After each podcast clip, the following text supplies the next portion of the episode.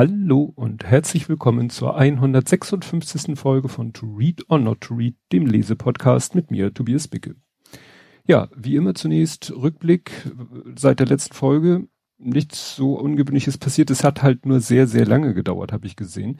Das hatte damit zu tun, ich hatte nach der letzten Folge ein anderes Buch angefangen zu lesen, gerade eben erst angefangen und dann meldete sich der Flo bei mir und sagte, Mensch, du könntest so langsam anfangen, der Turm zu lesen, weil ich hatte mich äh, bei einem anderen Podcast äh, sozusagen angeboten, eine Folge mitzumachen, wo es um ein bestimmtes Buch geht, nämlich das, was wir heute besprechen.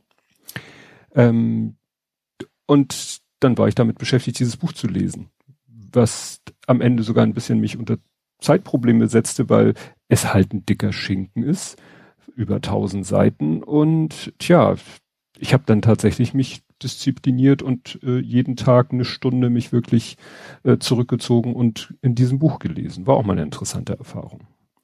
Aber es hat nichtsdestotrotz lange gedauert. Dann habe ich gewartet, bis wir die Folge aufnehmen, beziehungsweise es waren dann sogar zwei Folgen, weil das so umfangreich ist. Und jetzt komme ich erst dazu, meine eigene Folge aufzunehmen, die aber vor den beiden Folgen erscheint, die dann im anderen Podcast erscheint. Der andere Podcast ist der Podcast König, Bube, Dame, Gast ein Stephen King Reread Podcast, wo die, wo das Stammteam alle Stephen King Bücher in Erscheinungsreihenfolge liest, bespricht. Für ähm, einen Teil des Stammcasts bedeutet das zum wiederholten Mal lesen, deshalb Reread. Und äh, für einige dann, gerade meistens auch für die Gäste, vielleicht das erste Mal. Für mich war es jetzt das zweite Mal, dieses Buch zu lesen. Und dann wird darüber gesprochen. Kann ich euch leider natürlich noch nicht verlinken, äh, weil ja noch nicht erschien, wenn diese Folge rauskommt. Kommen wir jetzt aber mal zum Buch. Das Buch äh, trägt den Titel Der Turm und ist der siebte Band des Zyklus mit dem Gesamttitel Der dunkle Turm. Verlinke ich jeweils Buch und Zyklus äh, in der Wikipedia. Ähm, und es, wie ich erfahren habe, es ist dann später noch ein achter Band erschienen, der vorher spielt. Und ich ähm, habe, wenn ich mich recht erinnere, in meiner Stephen King Phase eigentlich alle Bücher gelesen. Ich kann mich an einige mehr oder weniger erinnern, an das, dieses Buch hier beim Lesen so manchmal so Déjà-vu-Erinnerung, aber manchmal auch so, oh, völlig neue, äh, äh, ja, völlig neues Erleben. Das Buch ist erschienen im äh, Dezember 2004 und ich habe es auch im Dezember 2004 gekauft. Also damals war ich halt so richtig im Stephen King Fieber und natürlich auch im Der dunkle Turm Fieber, weil dann hatte man die sechs Bände davor gelesen und wollte wissen, wie es weiter oder in diesem Fall, wie es zu Ende geht. Und ja, hab's dann im Dezember 2004 gekauft und wohl auch gleich gelesen. Bei der Suche in meiner Bestellhistorie habe ich dann herausgefunden, dass sich das Buch Storm of the Century ähm, im September 99 gekauft hatte und im August 2001 die VHS-Kassette, weil Storm of the Century habe ich ja auch schon besprochen, äh, war ich auch zu Gast bei König Bube Dame Gast. Ähm, das äh, war ja ein Drehbuch und dem wurde eine Serie und die hatte ich wohl mal auf VHS. Ist ja jetzt auch schon schlappe 20 Jahre her. Kann ja die Erinnerung auch mal nachlassen. Ja, zum Autor muss ich glaube ich nicht viel sagen. Stephen King, da äh, ja, gibt's so viele Quellen. Da, das Interessante ist, äh, Stephen King hat dieses Buch ja geschrieben, so Anfang der 2000er und bezieht sich viel darauf, äh, also es dreht sich in diesem Buch auch äh, sehr realistisch, nicht, nicht gar nicht mal auf so einer Metapherebene, sondern wirklich real, äh, geht es hier auch um seinen Autounfall, den er äh, am 19. Juni 1999 hatte. Aber da kommen wir nachher nochmal drauf. Übersetzt wurde das Buch von Wolf Bergner, der jedenfalls laut Wikipedia ein, ein, ja, ein Arbeitstier ist, der hat, ich glaube, über 500 Bücher übersetzt, gerade aus dem Fantasy Science Fiction Genre, viel Stephen King und so, also, ja, ein, äh, auch wenn der Name mir nicht sagt, wohl ein größerer Name in der Branche. Und erschienen ist, jedenfalls meine Ausgabe, ich weiß nicht, ob es da auch noch andere Ausgaben oder von anderen Verlagen gibt, äh, im Heine Verlag. Sehr schön mit so einem äh, glänzenden Cover, also Schutzumschlag ist ja ein, ein äh, Hardcover. Gut, ähm, was gibt's zum Buch noch zu sagen? Wie gesagt, dicker Schinken. Ein bisschen, ich will nur ganz grob einen Überblick geben. Also es geht in diesem Buch darum, äh, Hauptcharakter kann man sagen, ist Roland, der Revolvermann. Äh, mit dem fing das Buch damals an, äh, das Buch Schwarz. Und ähm, im Laufe des Zyklus äh, hat er quasi drei Personen oder vier Wesen, äh, ich sag jetzt mal, ich benutze mal das falsche Wort, in seine Gang aufgenommen. Das klingt so Kriminalist, äh, so, so kriminell. Also es ist äh, Jake, ein Junge von, weiß ich nicht, das habe ich das Alter nicht, habe schon 12, 13 Jahre vielleicht, vielleicht tick jünger, tick älter.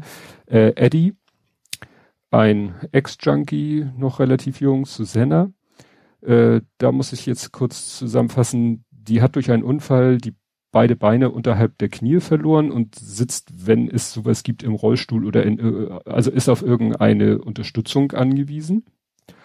Und als Wesen äh, Oi, Oi ist ein, oh, wie hieß der Billy Bumbler, ist ja ein Fellwesen, Hund ähnlichen Charakters mit rudimentären Sprachfähigkeiten, aber wohl sehr ausgeprägten Empathiefähigkeiten.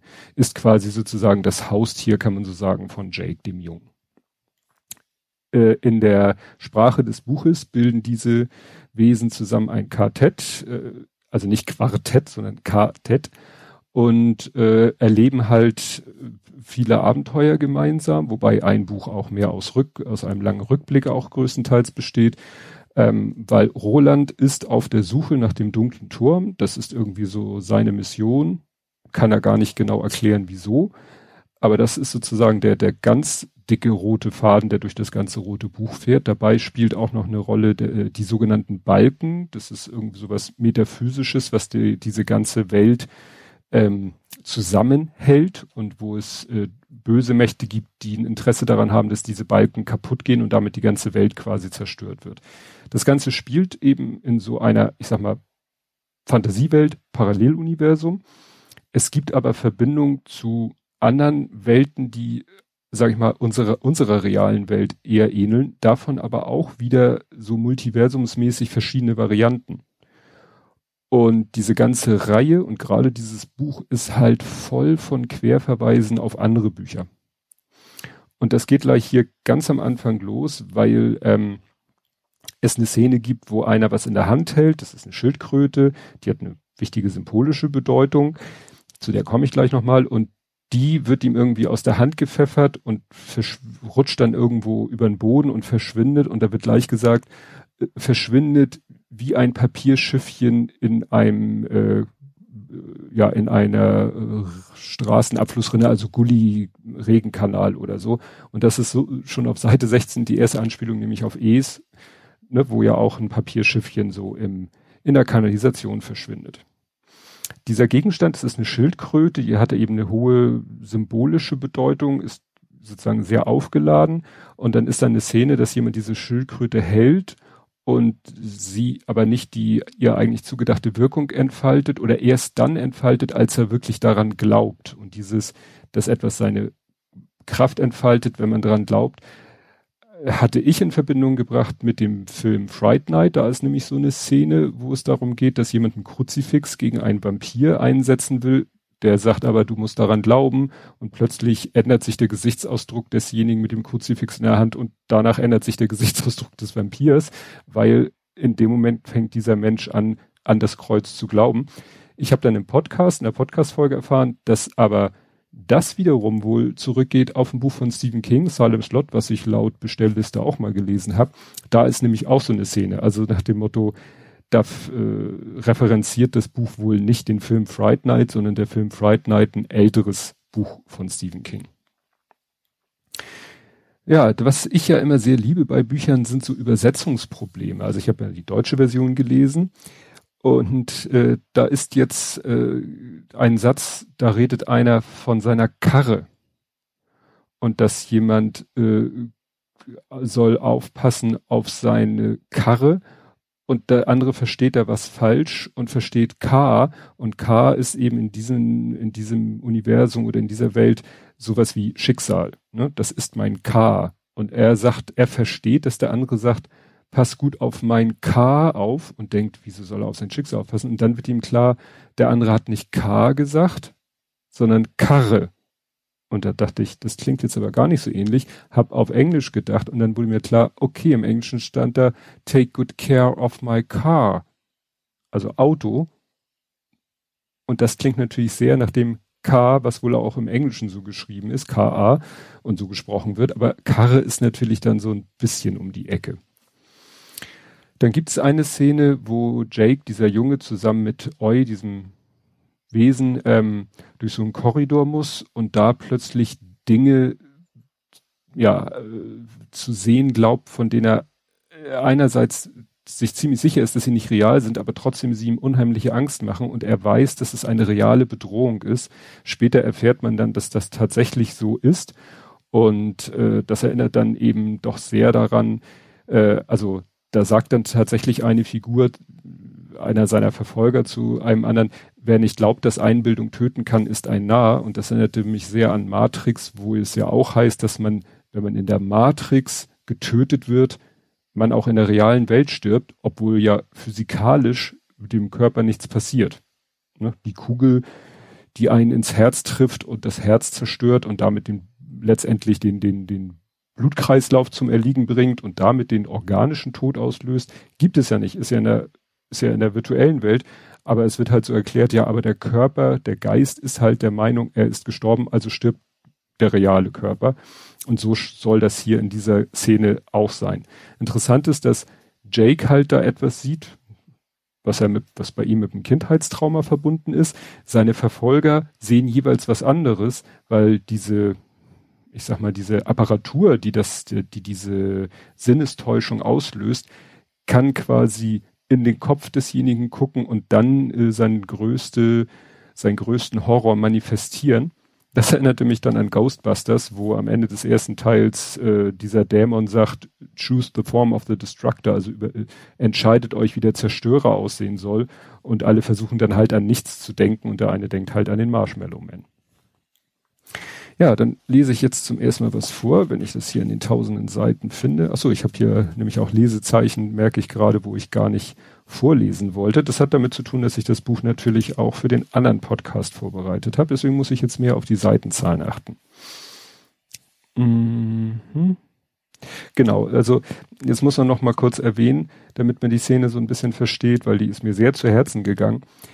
Ähm, Jake ist in diesem Buch in dieser Buchreihe, in diesem Zyklus ganz am Anfang schon einmal ersch also erschien, äh, wurde in die Geschichte reingebracht, kam aus quasi unserer realen Welt durch mystische Wege in Rolands Welt, wurde von Roland dann aber ja getötet, sterben gelassen. Also Roland hatte die Wahl, seine Mission weiter zu verfolgen oder Jake zu retten und hat sich dann für seine Mission entschieden, ne?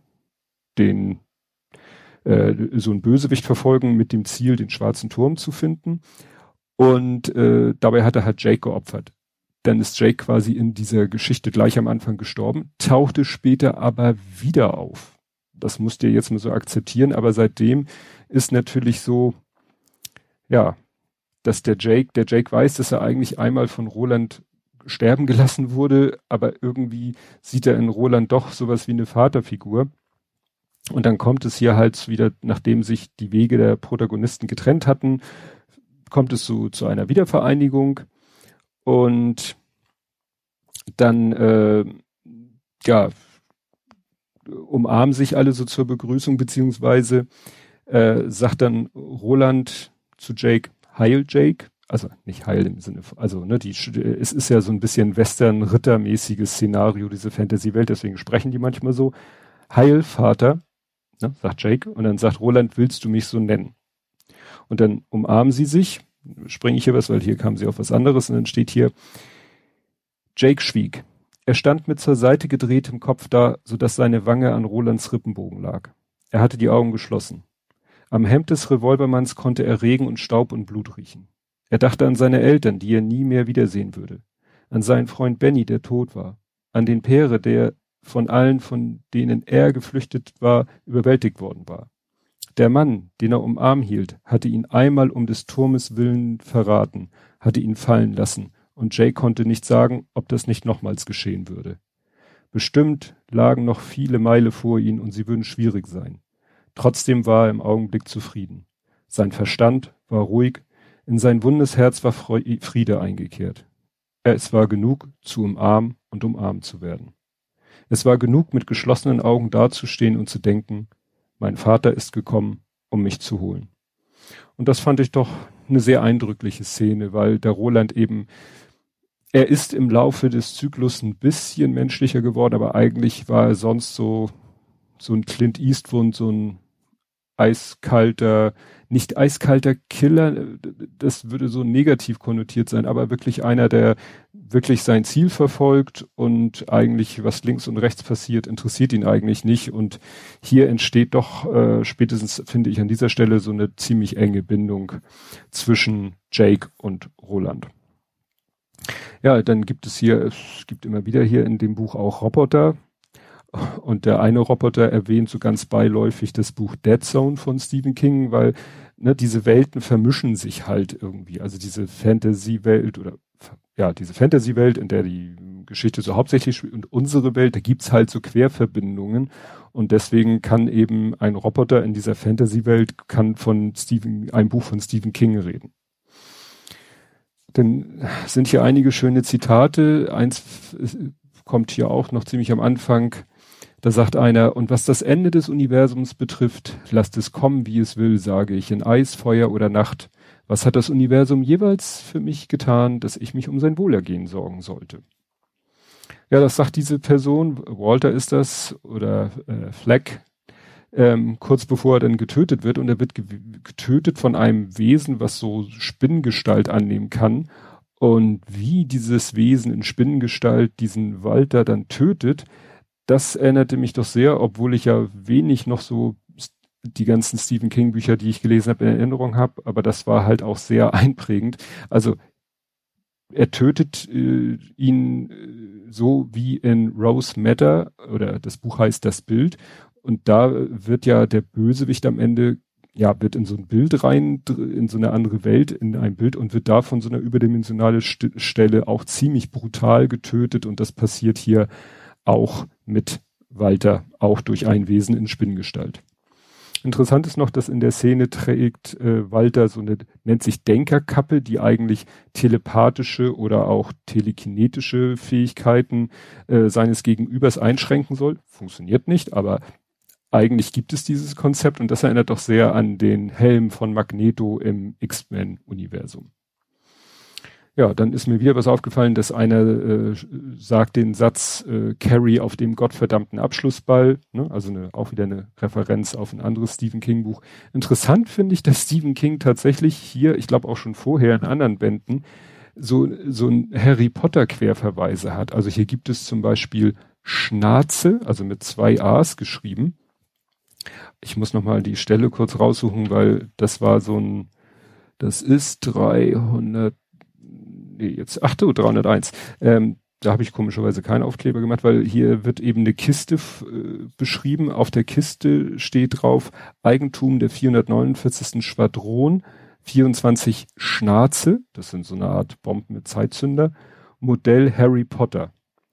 Fabriknummer bla bla bla, legt euch nicht mit der 449. an, wir prügeln alle Slytherin aus euch raus. Also da ist irgendwie ja, Stephen King wohl irgendwie auch so von diesem Harry Potter äh, Ding begeistert gewesen, dass er das in sein Buch eingebaut hat und damit natürlich noch wieder so eine komischen äh, Querverweis eingebaut hat.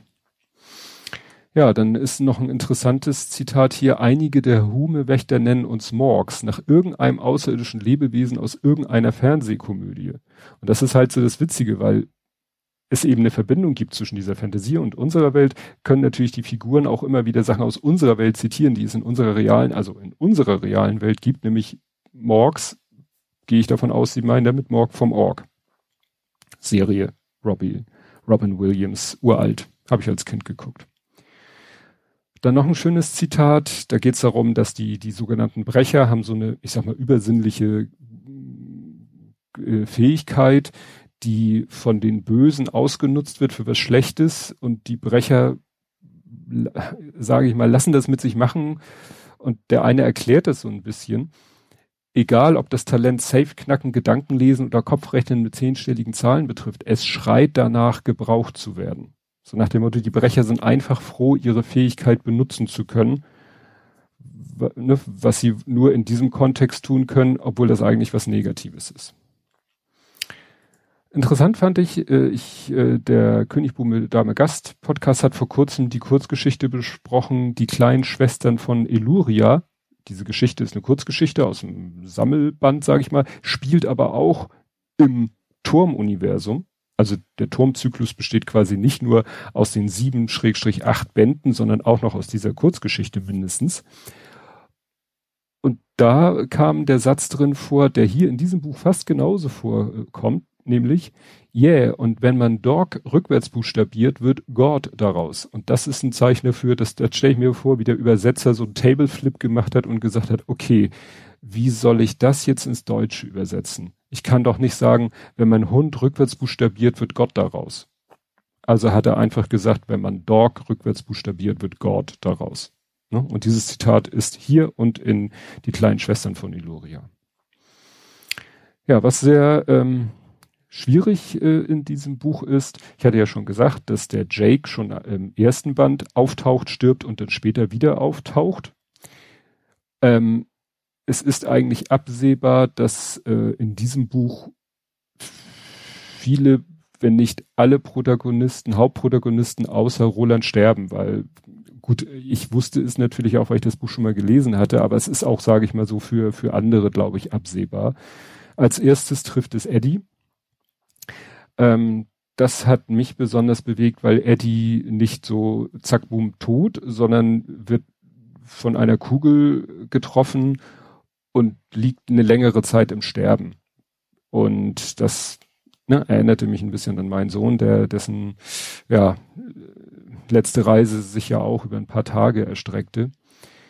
Und interessant fand ich, als er dann wirklich äh, Nee, da ist er noch nicht gestorben, aber er ist von der Kugel getroffen und es ist äh, absehbar, dass er das nicht überlebt. Das ist so, ihn, dass er noch ein paar Tage überlebt, ist er nicht absehbar. Aber Susanna, die auch seine äh, Frau oder Partnerin, also seine Freundin, wie auch immer ist, die ist natürlich äh, mit den Nerven am Ende und heult und weint und schreit und dann kommen ein paar von diesen Brechern, die ja so besondere Fähigkeiten haben und wollen sie eigentlich beruhigen mit ihren Fähigkeiten. Der wird der gute Geist genannt und da sagt sie etwas, äh, was ich sehr bewegend fand. Sie sagt, ihr dürft euren guten Geist nicht einsetzen, um mir meinen Schmerz zu stehlen. Ich will ihn nämlich mit weit geöffnetem Mund bis zur Neige trinken, bis zum letzten Tropfen.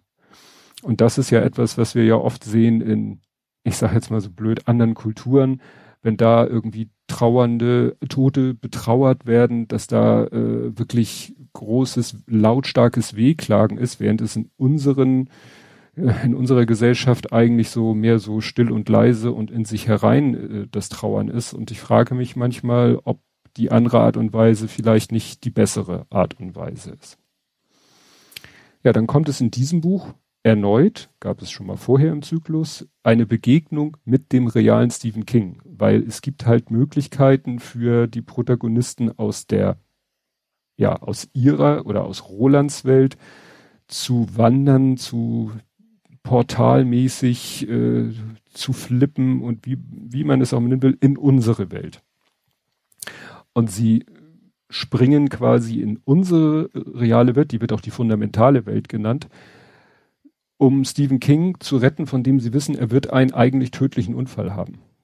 Und sie schaffen es, ihn zu retten und der Unfall, der da quasi beschrieben wird, ist der, der in der Realität eben stattgefunden hat. Also Stephen King hat so ein bisschen sein Trauma vermutlich was er von dem Unfall davon äh, getragen hat, da verarbeitet.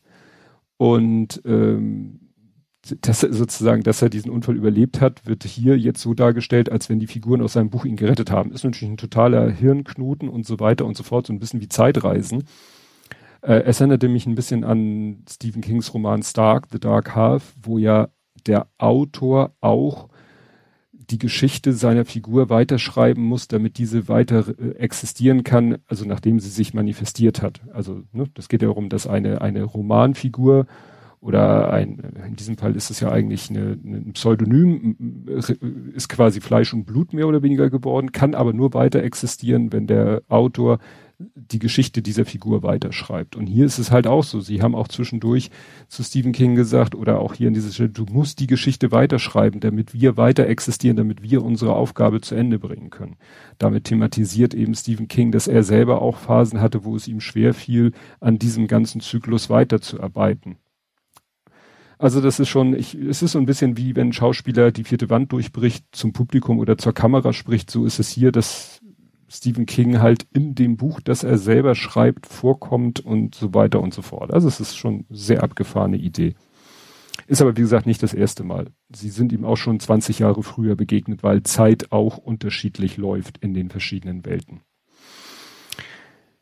Ja, bei dem, was heißt bei dem Versuch, also bei, bei der Rettung von Stephen King, die eigentlich Roland machen will, dann aber körperlich, äh, durch seine körperliche Einschränkung äh, daran gehindert wird und Jake sozusagen äh, seine Aufgabe übernimmt, kommt aber Jake zu Tode. Und ich sagte, ich habe mir immer so abends mal eine Stunde Zeit genommen, um, um das Buch zu lesen und ich habe sozusagen immer so es geschafft, in jedem dieser Stundenabschnitte so ein, kann ich leider sagen, so ein Todesfall. Und es hat mich jedes Mal zu Tränen gerührt, weil Eddie, sagte ich ja schon, erinnerte mich natürlich äh, an etwas, an den Tod meines Sohnes. Hier war es natürlich so, dass Roland in der Vaterrolle um quasi seinen Sohn trauert, der in dem Fall dann relativ schnell verstirbt nach dem Unfall.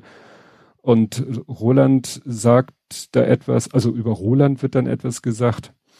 Vielleicht konnte er sich später der Hysterie hingeben oder sogar der Irina, dem heilenden Wahnsinn aber nicht jetzt.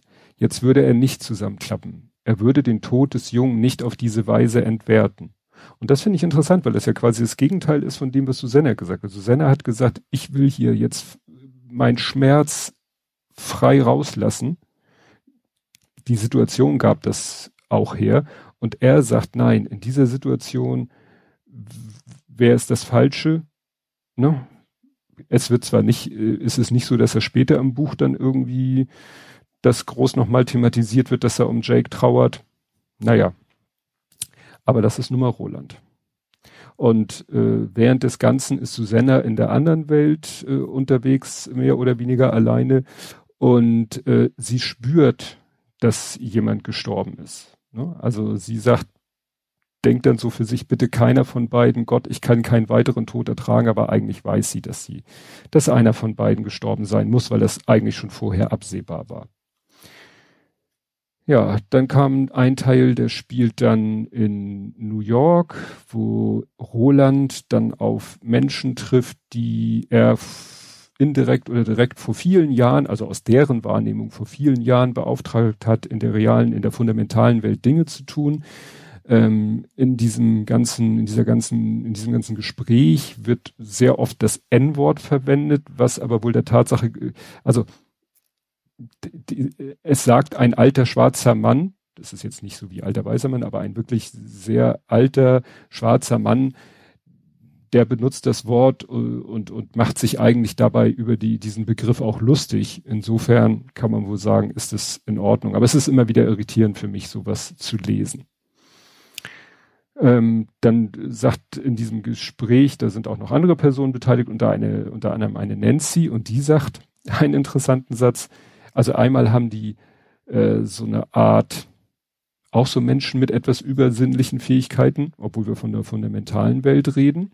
Und hier sagt sie noch, drei Männer und zwei Frauen, alle mit herausragenden Fähigkeiten, die von 8 Uhr morgens bis 4 Uhr nachmittags nichts anderes tun, als Stephen Kings Werke zu lesen ne, weil sie halt wissen, dass Stephen Kings Werke irgendwie mit dieser ganzen Geschichte, die ja selber auch von Stephen King ist, zu tun haben und hoffen da aus seinen Werken Hinweise zu bekommen, die vielleicht Roland helfen auf seinem Weg zum schwarzen, schrägstrich dunklen Turm. Und das ist natürlich auch wieder so ein, so ein Hirnknotending. Weil es gibt halt in den vorher, in diesem Buch nicht nur viele Querverweise, auch in den hervorge äh, also vorherigen gibt es viele Querverweise auf Stephen Kings Werke, aber es gibt auch immer wieder Hinweise in Stephen Kings Werken, die nicht zum Zyklus gehören, auf den Zyklus. Also es ist alles tierisch verknotet und verwoben. Interessant fand ich dann wieder zum Thema Übersetzung. Die, da fährt jemand ein BMW und ähm, äh, äh, gegenüber Roland benutzt äh, diese Person dann das Wort Beamer. Und äh, dann sagt Roland, äh, ihr habt ein Auto, das Beamer genannt wird. Umgangssprache, sagte sie. Eigentlich heißt es BMW für bayerische Motorenwerke. Und das ist natürlich witzig, weil Beamer ist im Englischen tatsächlich so ein Wort für BMW. Wahrscheinlich, weil sie keinen Bock haben, BMW zu sagen, ist irgendwie Beamer daraus geworden. Aber dass dann der Autor auch gesagt hat, okay, wie soll ich das jetzt hier, äh, ich lasse es einfach. Und Roland übernimmt dann quasi unfreiwillig, das ist sicherlich im Original auch so, weil Roland ja aus einer anderen Welt kommt, die, die Rolle des, ich sag mal, des Euro oder des, des deutschsprachigen Menschen und äh, fra äh, fragt quasi nach einer Erklärung für Beamer und sie liefert die Erklärung für Beamer. Ne? Das war dann das kleinere Problem. Ja, dann sind am Ende, sind wir jetzt schon so in der zweiten Hälfte des Buches. Roland und Susanna und Eu natürlich sind jetzt nur noch alleine unterwegs, müssen durch so eine lange, kalte Gegend. Äh, sie sind eigentlich permanent am Frieren. Das wird auch sehr eindrücklich geschildert. Ähm, dann begegnen sie drei Typen, beziehungsweise, ja, ich sage, also drei Typen, die so im Dialog miteinander so sprechen und reden und der eine hat so eine Art äh, alle anderen am Gespräch Beteiligten immer so zu beleidigen und so. Das erinnerte sehr an diese drei, in Anführungszeichen, Typen. Also bei dem Film Ritter der Kokosnuss begegnet ja König Arthur, begegnet da ja so ein Ritter mit drei Köpfen. Und die sich auch gegenseitig immer anmachen und so weiter und so fort. Und daran musste ich unheimlich denken. Stellt sich später raus, ist es in Wirklichkeit nur ein Typ, der aber über so bisschen zaubermäßigen Effekt es schafft, die beiden anderen da erscheint, schaffte, die beiden anderen erscheinen zu lassen. Dieser Typ äh, wird dann etwas später, nachdem Susanne und Roland schon weiter sind, von Mordred, das ist dieses Wesen, was sich so Menschen, aber auch Spinnengestalt annehmen kann, ja, wird dann von dem getötet und äh, das einzige die einzigen Lebewesen, die es da in dieser Gegend gibt, sind Krähen und diese Krähen äh, gehorchen quasi Mordred und Mordred, äh, ja, befehlt quasi den Krähen, diesen Typen zu packen und ihn ne, am Weglaufen zu hindern und so. Und das erinnert an die Sperlinge auch wieder in dem Buch Stark the Dark Half, war da ja am Ende auch, da sind es Sperlinge, die in großen Mengen äh, aktiv werden und sich auf den Menschen stürzen. Ja, dann war noch eine ganz äh, witzige Stelle. Also sie stoßen dann wieder, also die Reise geht immer weiter und weiter und dann stoßen sie in so einer kleinen Siedlung auf eine bewohnte Hütte. Da lebt so ein alter, gebrechlicher Mann, scheinbar, äh, der dann erzählt, äh, dass er früher, dass er irgendwie auch aus der fundamentalen Welt käme und dass er damals Stand-up-Comedian gewesen wäre und schlägt dann vor, dass er so ein bisschen sie unterhält mit seinem Stand-up-Comedian-Programm. Und sie so, ja, mach mal. Und dann fängt er damit an und sagt, hey Ladies and Gentlemen, willkommen bei Django's. Ich bin Joe Collins und ihr seid's nicht. Und der ein oder andere wird vielleicht wissen, woran mich das erinnert hat.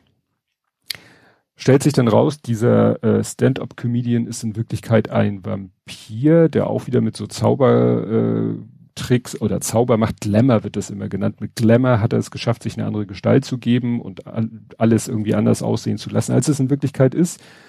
Äh, es ist nämlich so, dass seine Witze sowohl bei Susanna als bei Roland unheimlich gut ankommen, also schon überraschend gut, gerade bei Roland irritiert es sehr, dass der so völlig die Kontrolle verliert, sich kaputt lacht.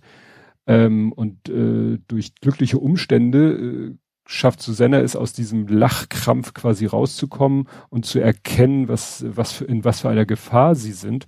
Tötet dann diesen ähm, Vampir. Das ist nämlich sozusagen ein Emotionsvampir, der sich von den Emotionen ernährt. Und deswegen hat er sie zum Lachen gebracht, um möglichst viel Ener äh, Emotion aufzusaugen. Und äh, ja, als dann Roland erkennt, dass er tatsächlich komplett die Kontrolle über sich verloren hat und dadurch ja letztendlich beide beinahe zu Tode gekommen wären, macht er etwas, was er relativ selten tut. Er entschuldigt sich bei Susanna, sehr ritualisiert. Ja, sie finden dann im Keller von diesem Vampir einen Gefangenen, äh, ein Patrick, der ja, der von diesem Vampir quasi gehalten wurde wie vier, äh, wie Vieh, weil er hat dann immer den, diesen Patrick wahlweise zum Lachen oder zum Weinen gebracht, um sich von seinen Emotionen zu ernähren. Nur dafür hat er ihn am Leben gehalten, ähm, ja, aber nicht gut behandelt. Stellt sich raus, dieser Patrick begleitet sie dann auf der Reise weiterhin, dass der super toll zeichnen kann und dieser Vampir hat ihn auch mit Stiften und mit Papier versorgt, aber hat von den Stiften diese kleinen äh, Radiergummi-Nupsis hinten abgemacht. Man weiß erst nicht warum. Aber gut, äh, sie nehmen dann das Papier und die Stifte und diese Radiergummis in so einer extra Dose mit, weil da ist auch der Anspitzer drin und so. Naja, ähm, interessant fand ich dann an einer Stelle, das wollte ich wieder vorlesen, das sind schon jetzt hier sehr weit hinten, also sie sind jetzt eben Roland, Susanne, Patrick und Eu natürlich immer noch. Ähm, als sie endlich für die Nacht Halt machten, sammelte Roland Holz für ein Feuer und Patrick, der eingenickt war, wachte dann noch einmal auf, um eine Riesenportion Wiener Würstchen mit gebackenen Bohnen zu verdrücken. Klammer auf. Susanna, die beobachtete, wie Patrick die Bohnen in sich hineinschaufelte, nahm sich vor, ihr Nachtlager in Luft von ihm aufzuschlagen. Und ich habe im ersten Moment so gedacht, so, was? In Louvre von ihm? In Louvre? Also L-U-V? Und irgendwann hat es mich dann so echt so, äh, klar, Louvre und Lee beim Schiff, die windzugewandte und die windabgewandte Seite. Und natürlich in Louvre, also nach dem Motto, dass der Wind seine Blähung nicht in ihre Richtung treibt. Aber da dachte ich auch so, hui, also ich bin ja nun, äh, äh, wie nennt es, nicht, nicht, nicht, seh, ich, nicht Seemann, ich bin ja nun äh, hier Norddeutscher, ne? Also Luf und Lee sind mir persönlich, ich krieg's zweimal durcheinander, aber Luf und Lee ist mir ein Begriff, aber wie jetzt jemand aus, weiß ich nicht, wo in Deutschland, äh, ob der was mit Luf anzufangen weiß, weiß ich nicht. Naja, jedenfalls äh, hat Susanna dann äh, wiederkehrende Träume, Albträume könnte man sagen. Und hier wird dieses berühmte Klischee geritten, dass nämlich sie, hier wird beschrieben, wie sie dann aus so einem Albtraum aufwacht und das steht dann, Susanna schrak nach Luft ringend hoch. Das ist so dieses, was man aus Filmen oder auch eben hier in Büchern kennt, so dieses, so jemand schreckt und so steht senkrecht im Bett, im wörtlichen Sinne. Und das ist ja etwas, wo immer wieder gesagt wird, wenn ihr aus dem Albtraum aufwacht, wacht ihr dann so auf? Also ich nicht. Ich wach einfach auf. Ich habe vielleicht dann, vielleicht rast mein Herz, vielleicht habe ich einen Schweißausbruch oder so oder Panikattacke oder so, aber so, dass ich körperlich so aus dem Bett hoch, nee, das nicht. Naja, dann kommt äh, die Erklärung, was es mit Patrick, seinen Zeichenkünsten und den Radiergummis auf sich hat, nämlich sie finden raus, dass wenn Patrick etwas zeichnet, was es in der Realität gibt, und er dann an der Zeichnung etwas wegradiert, dann verschwindet es auch in der Realität. Das benutzen sie zum ersten Mal, weil Susanna so ein Furunkel im Gesicht hat, was irgendwie bösartig ist. Und dann malt er sie mit dem Furunkel, radiert das Furunkel weg, sie, das Furunkel verschwindet. Nächste Technik, die sie dann herausfinden. Er kann auch Sachen zeichnen.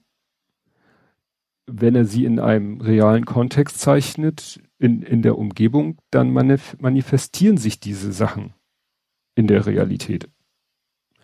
Und äh, sie, äh, Susanna hat in ihren Träumen nämlich immer eine Tür gesehen. Und Türen, hatte ich ja schon gesagt, sind immer so Wege von der einen in die andere Welt. Können auch quasi ins Nirvana führen. Die Gefahr, Gefahr besteht auch immer.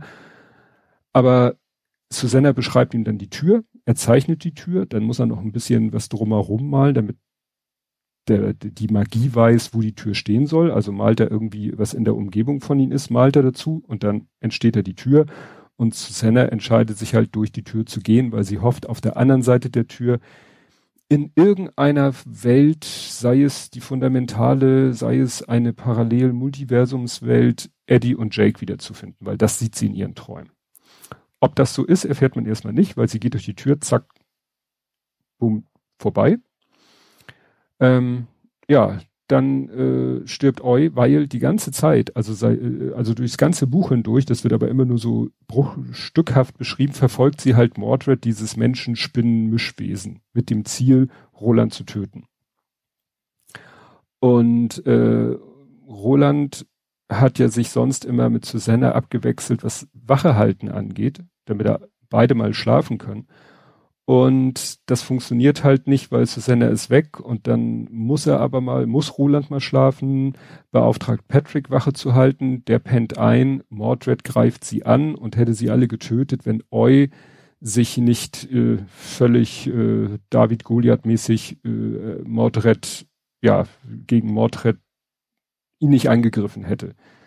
Und dadurch wacht Roland auf und kann Mordred töten und Eu stirbt. Und damit ist sozusagen dann auch, ne, nachdem Eddie und Jake gestorben sind, Susanne durch die Tür gegangen ist und man ja noch nicht weiß, was aus ihr geworden ist, äh, ja, stirbt jetzt auch der letzte von diesem ursprünglichen Quartett. Und ja, Roland ist tot unglücklich, fast schon unglücklicher, hat man den Eindruck, als bei den anderen. Wobei bei Jake hat er sich ja nicht erlaubt zu trauern und bei äh, Eddie ja, war es vielleicht mehr Susannes Aufgabe, aber nichtsdestotrotz, äh, vor allen Dingen, äh, das ist auch so, so, ein, so ein, nicht so ein Klischee will ich nicht sagen, aber es gibt ja dieses so, man trennt sich im Streit und dann stirbt derjenige, mit dem man sich im Streit getrennt hat. Und das ist ja somit wahrscheinlich das Schlimmste, was man sich vorstellen kann. Ähm, heißt nicht, dass man sich nicht streiten soll, aber vielleicht sollte man sich immer zeitnah wieder versöhnen. Und das ist das, was Roland am meisten, weil er hat kurz vorher mit Eu, der ja schon in der Lage ist, äh, Empathie zu empfinden oder auch Sprache zu verstehen, dem eigentlich einen völlig falschen Vorwurf gemacht hat. Ja, ähm, ich merke, es wird jetzt ziemlich genau, aber das Ende ist halt auch sehr spannend.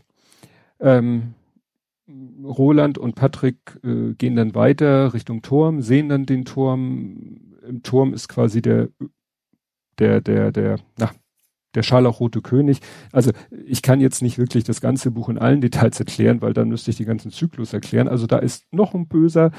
Der Böse hat Schnatze, also diese Bomben mit Verfolgungsfunktionen oder so. Äh, Roland kann die immer zerschießen, wenn er sie auf sie wirft, aber das halten sie nicht ewig durch.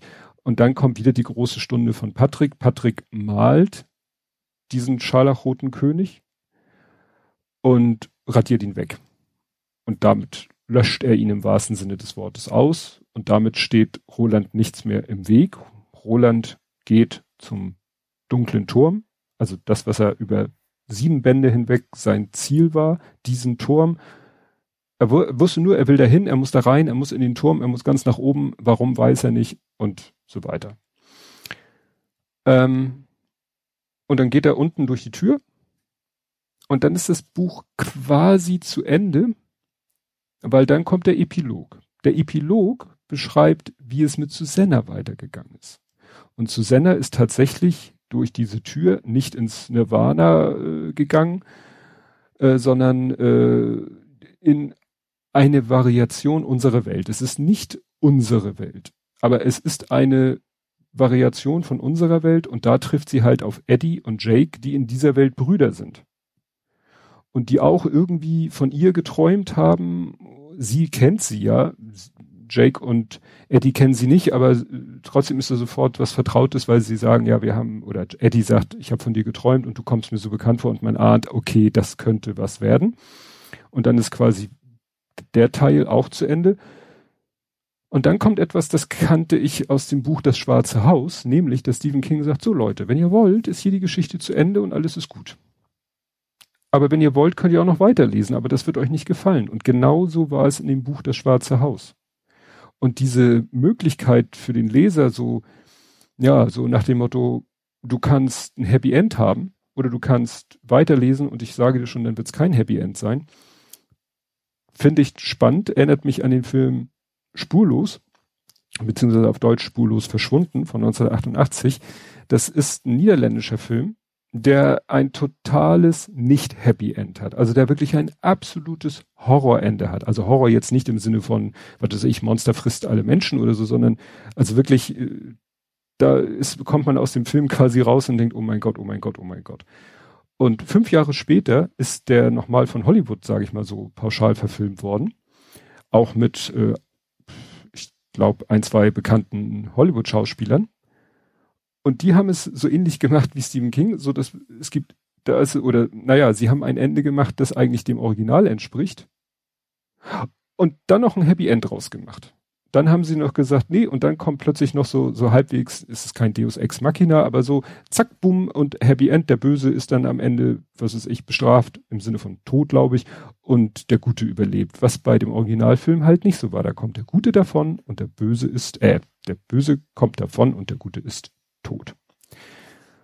Ja, und dass Stephen King hier sozusagen beide Wege bietet, so nach dem Motto, ne, sucht's euch doch aus. Ich, ihr, ihr habt die Wahl. Naja, und natürlich liest man weiter und dann wird beschrieben, wie Roland in den Turm reingeht und der Turm ist quasi so eine Rekapitulation seines Lebens. Im Erdgeschoss des Turms riecht es, wird gesagt, nach Alkali.